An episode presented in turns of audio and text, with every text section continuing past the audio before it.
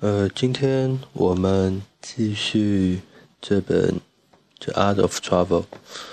嗯，今天是第七天，我们继续往下读。嗯，然后那我们就开始啦。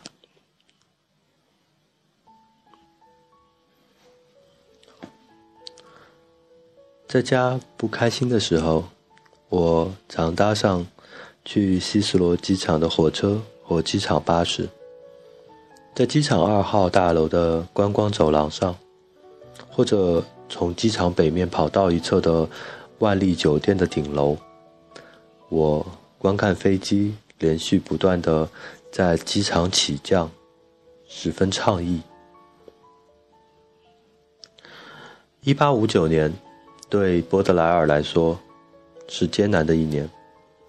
在经历了《恶之花》的审判之后，他和情人詹妮·杜瓦尔的关系又宣告破裂。他于是到母亲的故乡翁佛勒尔看望她。他在翁佛勒尔待了两个月，常在码头边找一个椅子坐下。看各种船只停靠、起航，那些高大壮观的轮船平稳地停在止水上，还有那些看似充满梦幻和闲适的轮船，他们难道不是在对我们无声耳语？我们什么时候开始快乐之旅？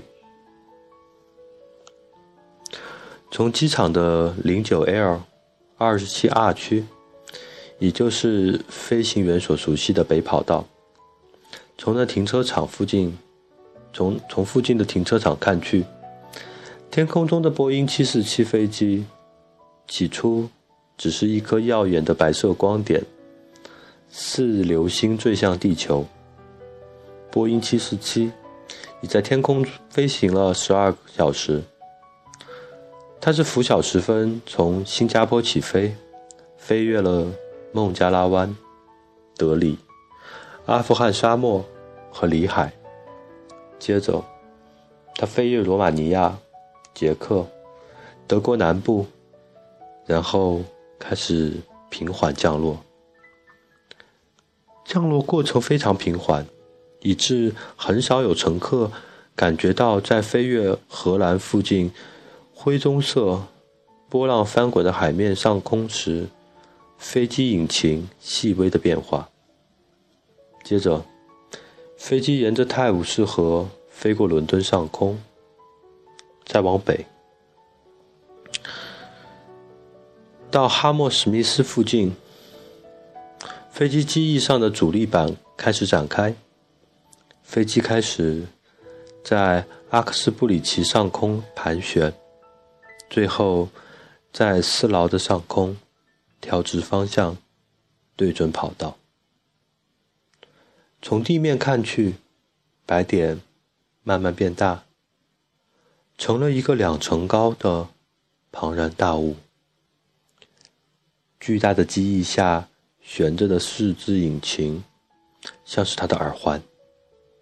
在细雨中，飞机缓缓而近乎庄严的。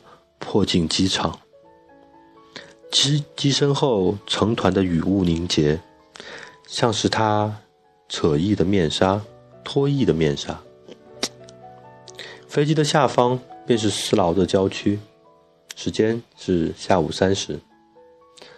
在独立的别墅里，人们正在给水壶灌水。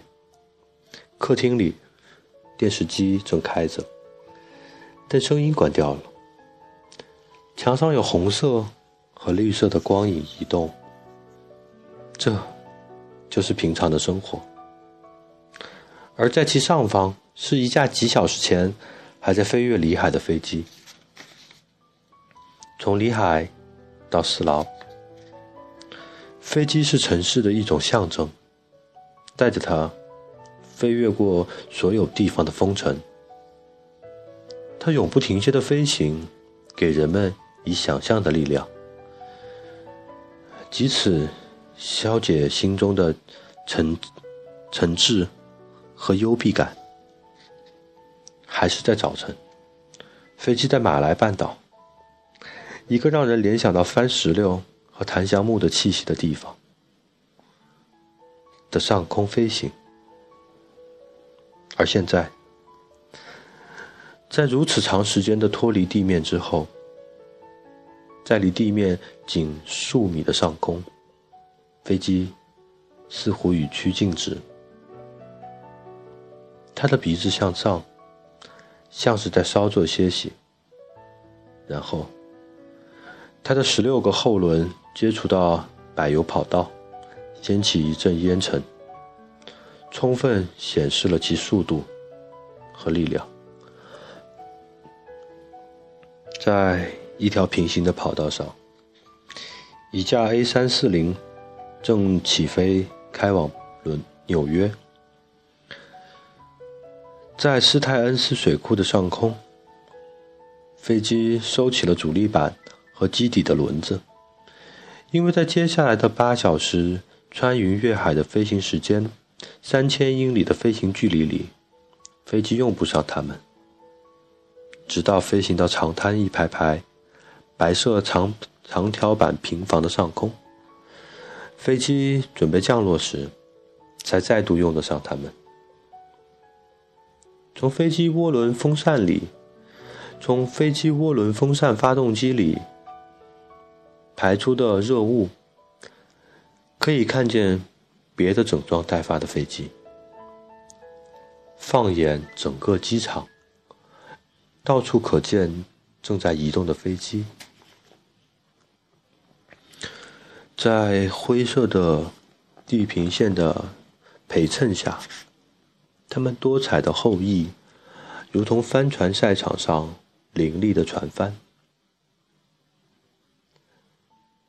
机场三号候机厅的背面，沿着其由玻璃和钢架结构建成的外墙，停着四架巨型飞机。从机身上的标志判断，可知他们来自不同的地方：加拿大。巴西、巴基斯坦和韩国，在起飞前的几个小时里，他们机翼间的他们机翼的间隔才不过几米，但随后，他们将开始各自的旅程，迎着平流层的风，飞向各自的目的地，同船舶靠码头时的情形相似。飞机降落后，一阵优美的舞蹈也就开始了。卡车溜到机腹下方，黑色的油管牢牢地接在机翼上。机场舷梯的方向，机场舷梯的方形橡胶接口连到机舱出口。货舱门打开了，卸下有些磨损的铝制货箱。货箱里装载的可能是几天前还悬挂在热带果树枝头的水果，或者是几天前还生长在高原峡谷里的蔬菜。两个穿制服的工作人员在飞机的一个引擎旁架好了梯子，他们打开引擎罩，里面全是复杂的电线和钢管。毛毯和枕头从前舱卸下飞机，乘客们开始走下飞机。对他们而言，这个普通的英国的下午将会有些超自然的意味。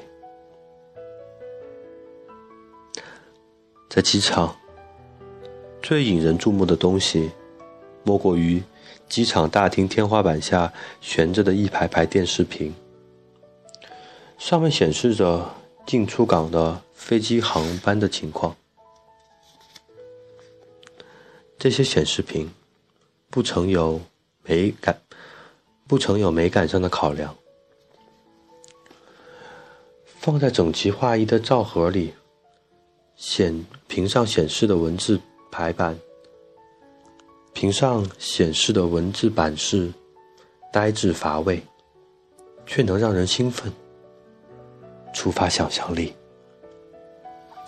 东京、阿姆斯特丹、伊斯坦布尔、华沙、西雅图、里约热内卢，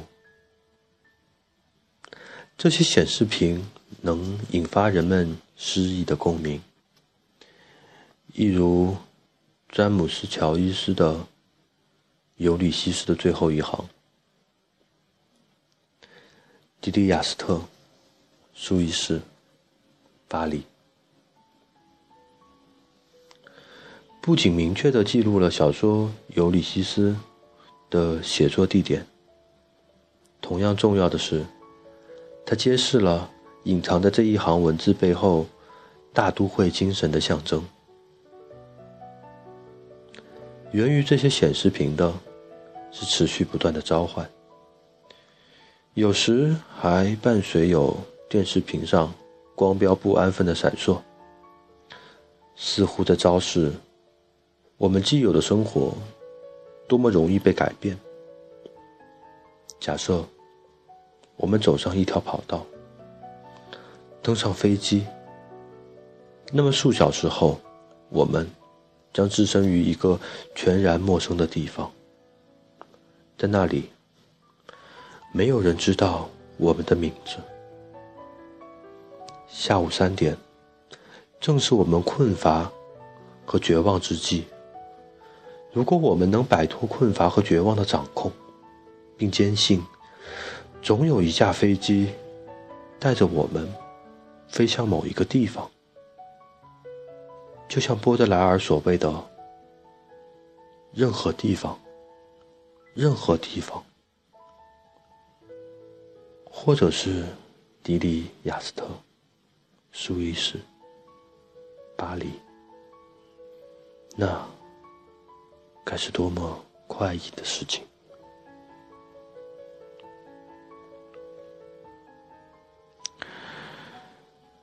波特莱尔羡慕的不仅是旅程的起点或终点，如车站、码头、机场等地方。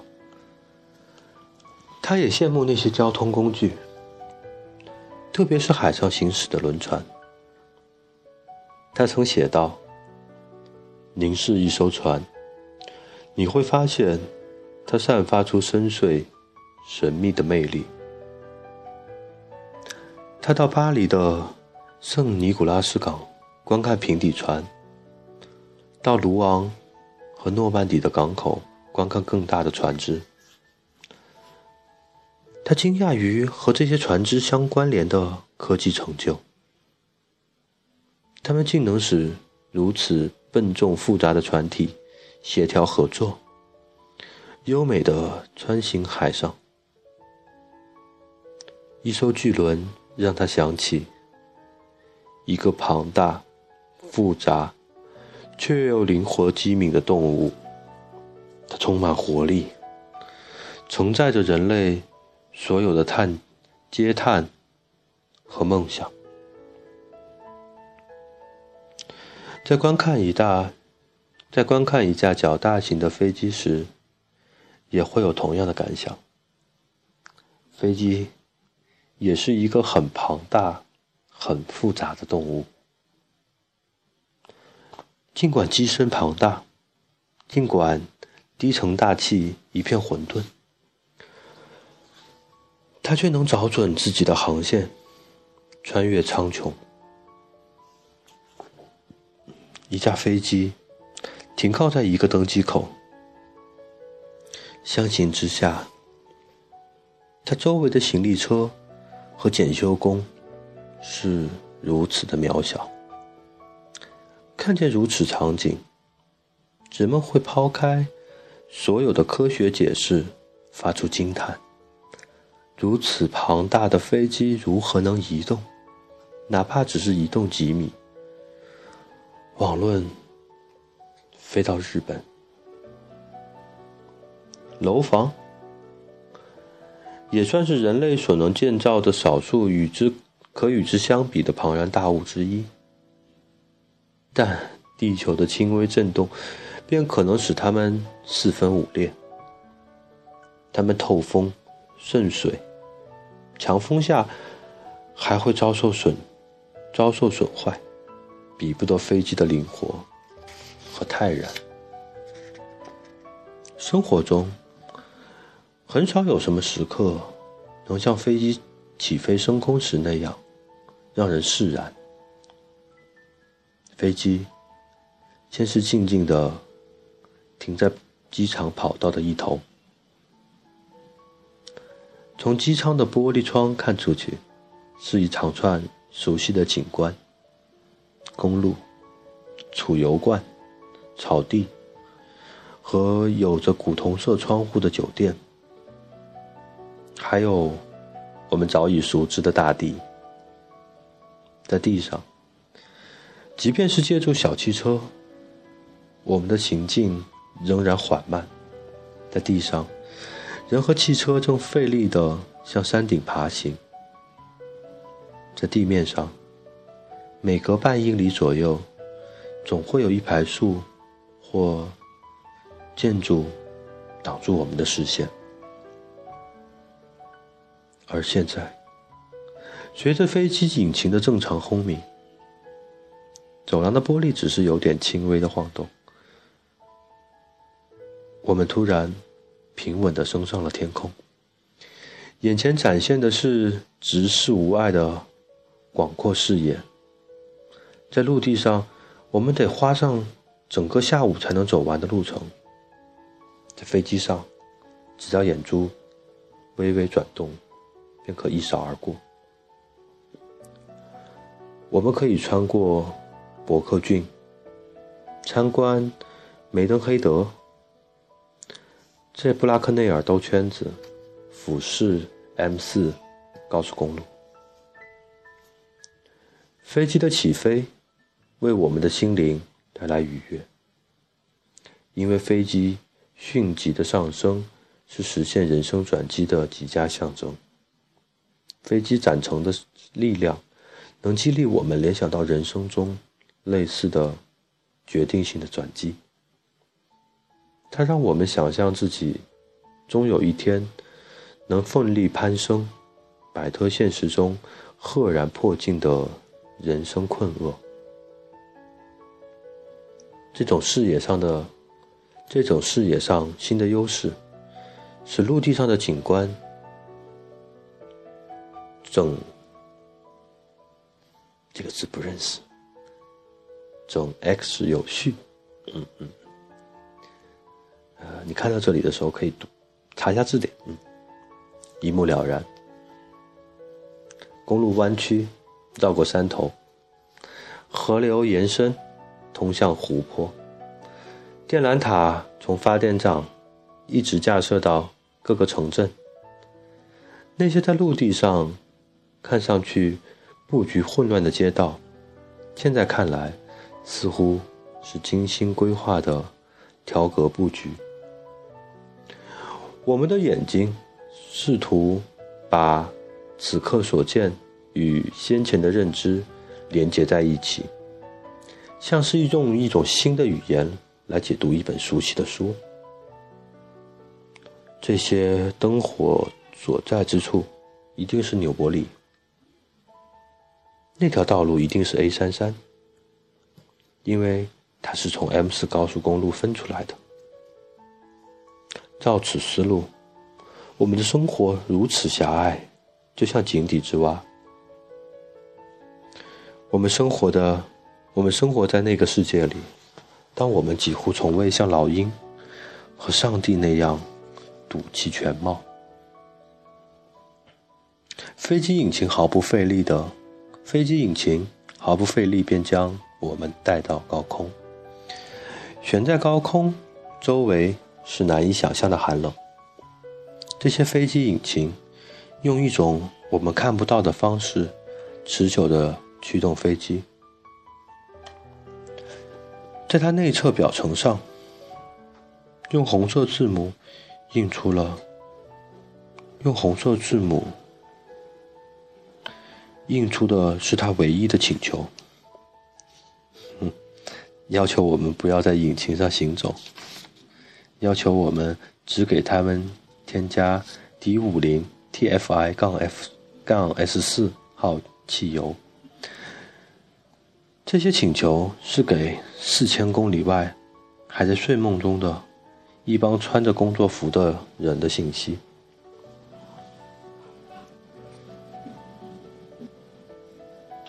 身处高空，可以看见很多的云，但对此，人们似乎谈论不多。在某处海洋的上空，我们飞过一大片像棉花糖似的白色云岛，对此，没有人觉得这值得大惊小怪。尽管在弗兰西斯卡。的绘画作品中，这云岛可以是天使，甚至是上帝的一个绝佳座位。机舱里，没有人起身，煞有其事的宣布说：“从窗户看出去，我们正在云海上飞行。”而对达芬奇、普桑。克劳德·洛兰和康斯特布尔等人来说，这景致恐怕会让他们留恋。飞机上的食物，如果是坐在厨房里享用，可以说是毫无特色，甚至让人倒胃。但现在，如果面对的是云海，这些食物。却有了不同的滋味和情趣。哼，一如坐在海边悬崖之巅、海边峭壁之间，一边看惊涛拍岸，一边野炊。这时，吃哪怕是普通的面包和奶酪，也会让人神采高昂。仅依赖飞行中的小桌板。在原本毫无家的情趣的机舱内，我们感觉到了如家的自在。我们吃的是冷面包卷和一小盘土豆沙拉，赏的是星际美景。细看之下，我们发觉机舱外陪伴着我们的云朵。并非是我们想象中的情形，在一些油画作品中，或者是从地面上看去，这些云朵看上去是平平的椭圆体，但从飞机上看去，它们像是由剃须泡沫层层堆砌而成的巨型方尖塔。它们和水汽的关联是显而易见的，但它们更容易散发，更加变幻无常，因而更像是刚刚爆炸的东西所产生的尘雾，仍然在变异之中。人们至今还在困惑：为什么不可以坐在一团云上？波德莱尔清楚如何表达对这些云朵的喜爱。陌生人，告诉我，你这个神秘的人，你说说，你最爱谁呢？父亲还是母亲？姐妹还是兄弟？哦，我没有父亲。也没有母亲，没有姐妹，也没有兄弟。那朋友呢？这，您说出了一个我至今还一无所知的词儿。祖国呢？我不知道这个地方在哪儿。美人呢？如果。她真的美若天仙，长生不老。我会我会很爱她，全心全意，金钱呢？我恨他，就像你恨上帝一样。那么，你究竟爱什么呀？你这个不同寻常的陌生人。我爱云，过往的浮云。那边，那边，美妙的云，云朵带来的是一种宁静。在我们的下面，是我们恐惧和悲伤之所。那里有我们的敌人和同人，而现在，他们都在地面上，微不足道，也无足轻重。也许我们早已参透了这样的真谛，但现在，我们倚着飞机冰凉的舷窗，这种感觉。变得从未有过的真切。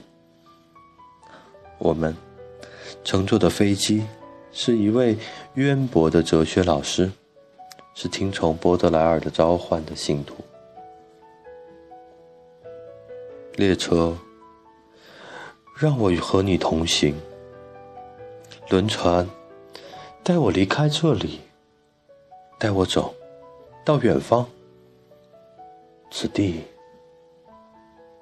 土，俱是泪。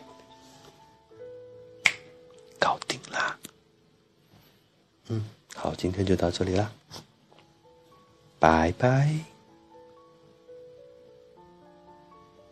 拜拜。